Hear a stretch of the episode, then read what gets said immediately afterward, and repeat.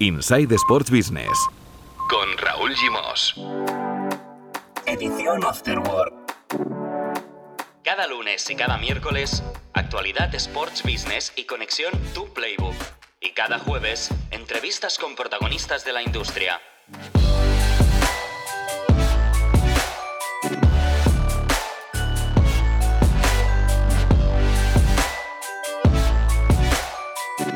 Hola, muy buenas, bienvenidos y bienvenidas a la edición Afterwork de Insight Sports Business, un podcast de Sports and Life.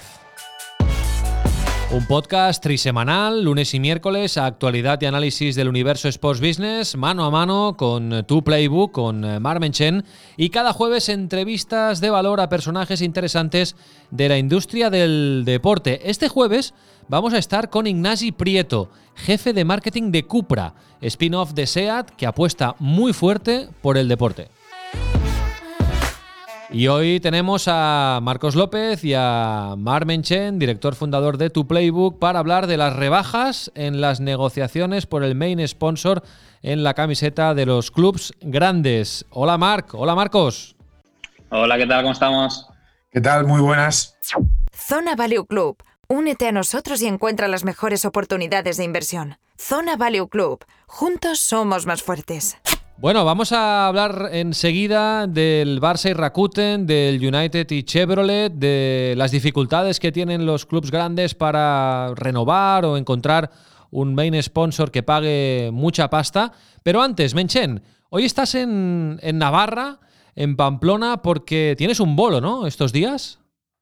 Sí, la verdad que, que mañana tengo la suerte de participar en, en un encuentro de, deporte y negocio aquí, aquí en Navarra con, con Javier Alonso de Cosmos, David Bravender de, de YouFirst, un servidor que, oye, que yo, pues mira, como, como telonero, pues siempre, siempre encantado de la vida de, de poder explicar tu playbook, de poder decir, oye, cómo hemos cambiado y con Sports and Life, pues nos hemos metido en la aventura esta de, de los podcasts y yo lo que siempre digo, oye, donde nos llamen ahí, ahí estaremos porque hablar de industria es siempre oye, generar nuevas audiencias, por lo tanto más público, más conciencia y ahí siempre vamos.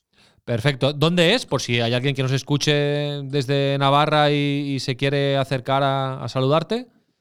Es en el planetario. Y mi hotel no sé dónde estará, pero están todos los bares cerrados. Pero oye, si alguien quiere tomar un café, yo encantado de la vida. que oye, que hablar siempre está bien. Perfecto, pues eh, Marmen Chen en eh, Navarra de bolo con eh, tu playbook y hará alguna, alguna falca, alguna promoción de, del podcast Insight Sports Business.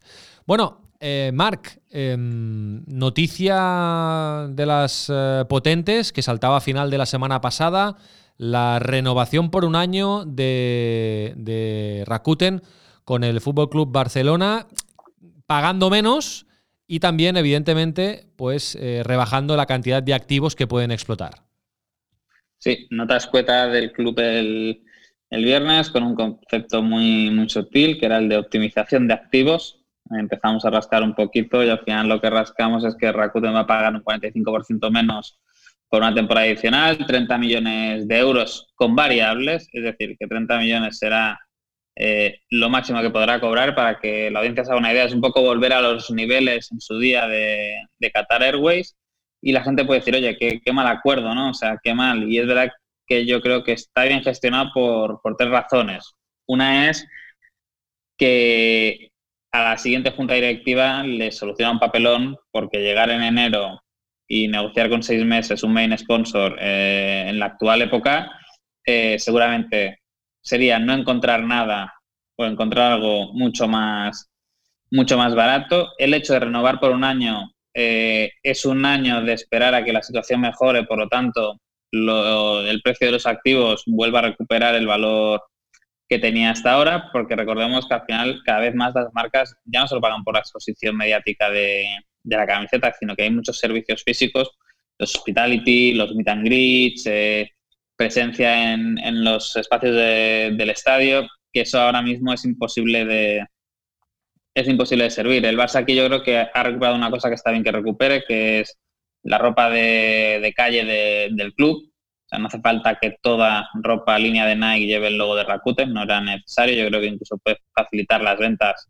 de merchandising, ¿no? El hecho de que sea ropa únicamente del Barça y no haya logos adicionales en, en la ropa. Yo creo que bueno, que eso es un, es un valor añadido y sobre todo que lo del Barça no es una situación única. El Manchester United hace unas semanas presentó resultados económicos y admitió también de pasada que, oye, que había ampliado seis meses el acuerdo con, con Chevrolet sin modificar las condiciones económicas, por lo tanto, sin recibir nada más a cambio de lo que ya tenía eh, asignado. Y eso en su caso que le da pues eh, lo mismo, oye, seis meses más hasta diciembre del 21 para esperar a que la situación amaine y ver si puede encontrar un contrato mejor, porque no es lo mismo firmar por seis meses por un año que ahora mismo firmar por tres, cuatro años, que sabes que son contratos que es que no se van a adecuar al mercado una vez la situación económica se recupere y yo creo que es bueno que es un aviso a navegantes que esto le ha pillado a Barça y United como le podría haber pillado a cualquier otro en función de los ciclos de sus contratos de patrocinio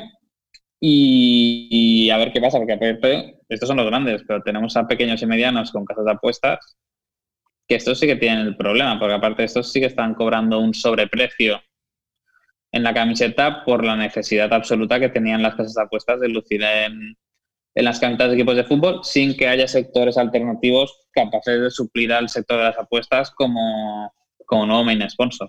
Claro, y estos clubs sí que van a tener que salir al mercado obligatoriamente el verano que viene para buscar un nuevo main sponsor y evidentemente van a recibir menos dinero que el que están recibiendo por parte de las casas de apuestas porque había cola.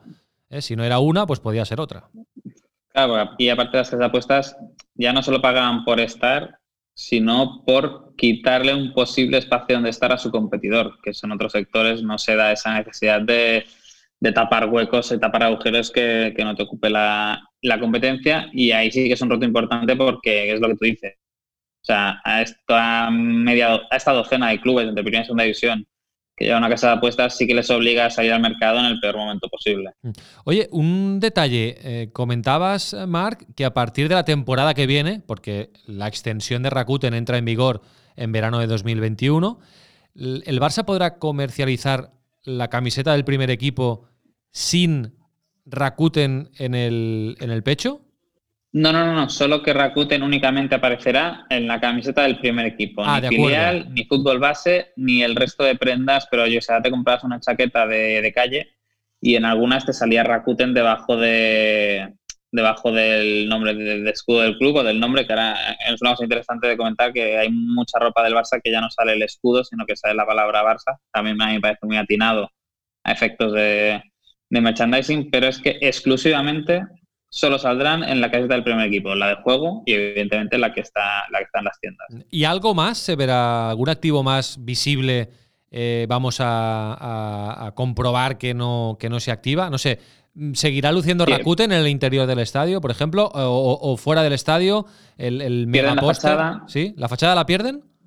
La pierden, que es de la que en Champions League ya no podía salir Rakuten, por lo tanto tampoco es un dolor muy grande. Y luego, es verdad que es una cosa muy poco visible para la afición, yo creo, por lo tanto tampoco sé hasta qué punto tenía valor, pero en el gol sur-norte, si norte, no el norte, sí. Eh, aparecía el logo de Rakuten, la R gigante, que eso desaparecerá o quedará muy reducido a mínimos. No está muy claro del comunicado del club si desaparece totalmente o se reduce a la mínima expresión, pero volvemos. Tampoco creo que sea una cosa muy que le haya dado mucho valor a Rakuten. No, cuando entra público no, pero ahora se veía mucho más. En el clásico, por ejemplo, imágenes aéreas eh, o, cámaras con, drones o grúas, se veía muchísimo. Es decir, que creo que ha sido el año que más lo han capitalizado ese, ese activo. Pero bueno, em, Marcos, ¿qué te parece el, panorama? Mm, bueno, eh, ha coincidido y casi que es un mal menor, ¿no? Que, que Rakuten se quede un año más.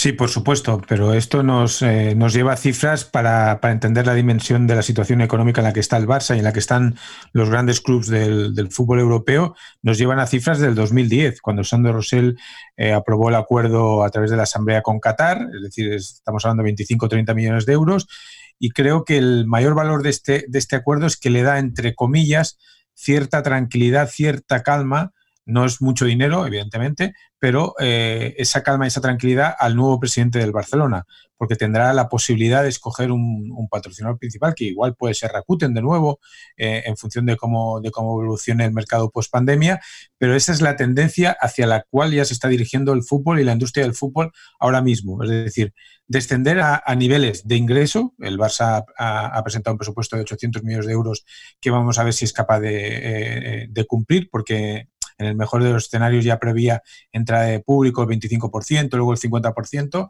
y obviamente Rakuten asume la camiseta, pero es que no tiene más visibilidad porque la gente no va al estadio, el público no puede ir al Camp Nou y eso invalida otra de las consecuencias, otra de los recursos que tenía Rakuten para activar ese contrato de patrocinio. Pero insisto, para mí es la tendencia que se va a marcar en el mercado este año, el que viene y no sé si el siguiente, en función de cómo vaya evolucionando el, coronavirus.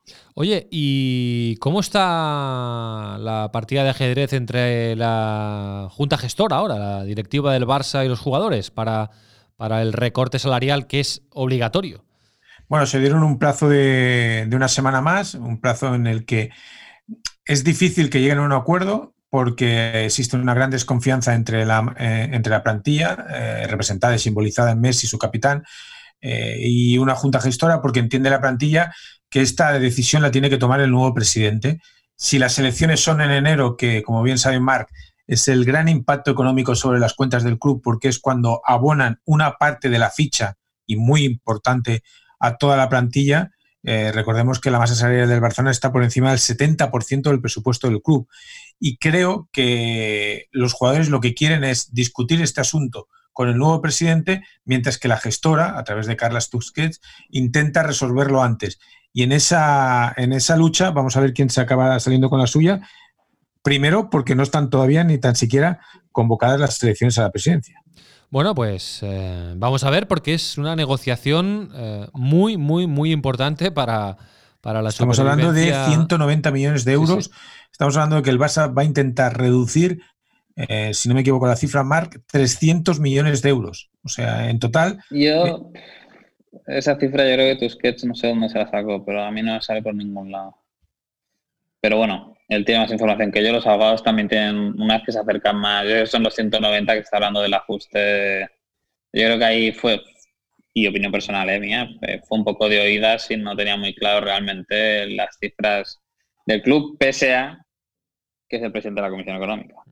Bueno, lo seguiremos, lo seguiremos y ya lo comentaremos aquí en, la edición Afterwork de Insight Sports Business. También seguimos la NBA, Menchen, y habéis publicado en, tu playbook, hablando de, dinero, pues, eh, ¿dónde puede estar el, techo salarial, ¿no? De, el límite salarial de, de la NBA la temporada que viene, que recordemos va a empezar el 22 de diciembre. ¿eh? Han conseguido empezar antes de Navidad y eso es un gran hito para la NBA. Sí, la verdad que y han conseguido eso, yo creo que es el hito más importante, yo creo que por el que los jugadores han cedido un poco a las peticiones de, Adam Silver, que es que el límite salarial, el salary cap que ellos le llaman, solo se va a recortar en unos 3 millones de dólares, por lo tanto estamos hablando de 109 millones de dólares por, por franquicia, es decir, 92 millones de euros aproximadamente.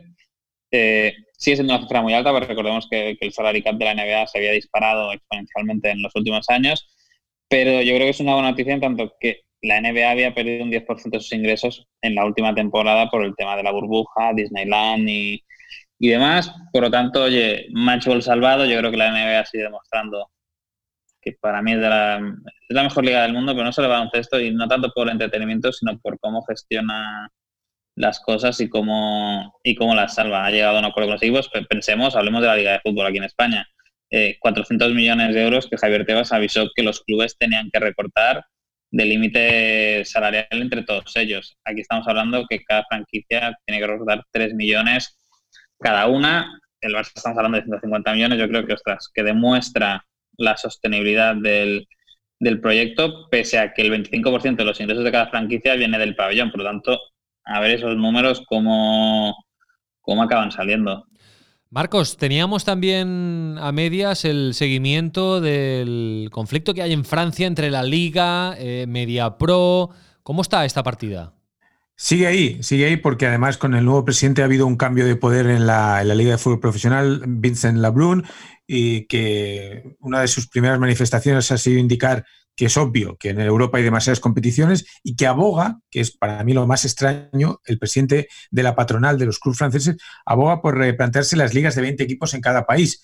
Eso en el fondo lo que está es reduciendo la capacidad de negocio y la capacidad de generar dinero. Primero porque Francia fue la peor liga, y eso lo, hemos hablado aquí en el podcast, en gestionar. Fue la que primero cerró las puertas. Hubo una serie de debates eh, legales porque el Olympique de Lyon se sentía eh, muy muy perjudicado tanto económica como deportivamente, eh, una serie de debates que todavía no se han resuelto y ahora eh, a nivel audiovisual también la liga quiere establecer una, nueva línea de negocio por las dificultades que está teniendo para que Media Pro, que, es, eh, que se estrenaba precisamente este año como nuevo patrón audiovisual de la liga francesa, pudiera asumir el acuerdo económico que tiene. Media Pro ha planteado una oferta del 25%. Los clubes franceses han tenido que recurrir ya a una ayuda y a una línea de crédito, porque la situación es dramática y estamos hablando del fútbol, pero si vamos al baloncesto, eh, la situación es igual de dramática. Recordáis todos a Tony Parker, una de las grandes leyendas del baloncesto francés,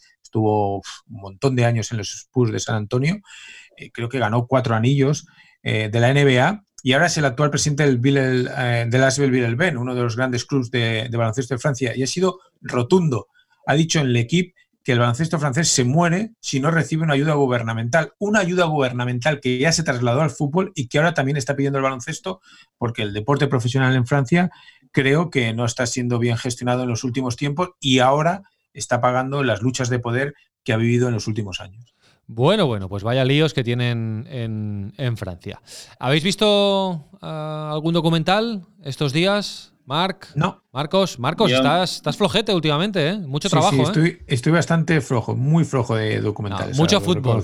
Mucho fútbol es lo que mira Marcos. Seguro que has visto. Demasiados. El, el, City Liverpool, el Valencia Madrid. Eh, yo, mira, yo vi el, City Liverpool, el Valencia Madrid y hasta vi el Andorra Barça B. El sábado marcó Carlitos Martínez y ganó el Andorra de Cosmos. Eh, y está, está líder del, grupo, del grupo de Segunda División B, el, Andorra. Eh, Yo vi el español Lugo, incluso. A todos esos que tuviste, añádele el español Lugo. ¿Tú has visto algo, Menchen, de fútbol o documental? tengo a mi niña que desayuna con los Baby Looney Tunes y ayer vi que tenía Space Jam y no es un documental, pero le puse a Michael Jordan y dibujos animados. Eso nunca falla. Oye, pues yo, yo desayuné con rugby. Me encanta desayunar con rugby en, Movistar Plus. Vi eh, la victoria histórica, porque siempre es noticia que gane Australia contra Nueva Zelanda, 24 a 22. Han jugado cuatro partidos seguidos y ha sido el único que ha ganado Australia, partido del Tri Nations. Y a mí del rugby, un día ya hablaremos de esto, me gusta mucho cómo eh, rompen las estructuras de las competiciones y son muy flexibles, muy dinámicos en el rugby, porque ahora, por ejemplo, Sudáfrica no juega el, Rugby Championship en el hemisferio sur y se han inventado el, Three Nations, Australia, Nueva Zelanda y Argentina. Y aquí en Europa, la semana que viene empieza el Autumn Nations, que es nuevo. Es un torneo nuevo para sustituir a los Test Match de noviembre. Lo juegan las seis selecciones del Seis Naciones, más eh, Georgia y Fiji. Han hecho dos grupos y los dos primeros pues jugarán la final entre ellos, los dos segundos jugarán entre ellos. Bueno, cada uno jugará, cada selección jugará cuatro partidos y, así pues eh, se garantizan ingresos televisivos, etcétera, etcétera. Pero bueno, que el rugby tiene, tiene eso, tiene, tiene mucha, mucha flexibilidad. Y hablando de rugby documentales, os recomiendo el All or Nothing de Amazon Prime sobre los All Blacks. Es de 2018, pero bueno, eh, vale mucho la pena para ver cómo funciona por dentro eh, el mejor equipo del mundo del rugby. All or Nothing. Tomamos nota. De los All, de los All Blacks. Menchen, eh, vaya muy bien en, que vaya muy bien en Navarra. Nos vemos el miércoles. Marcos, un abrazo. Hasta luego, que vaya bien.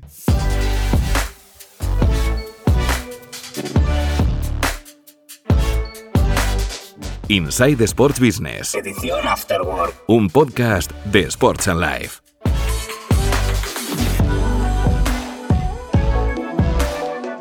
Visita nuestra web sportsandlife.com o contacta con nosotros en insight@sportsandlife.com.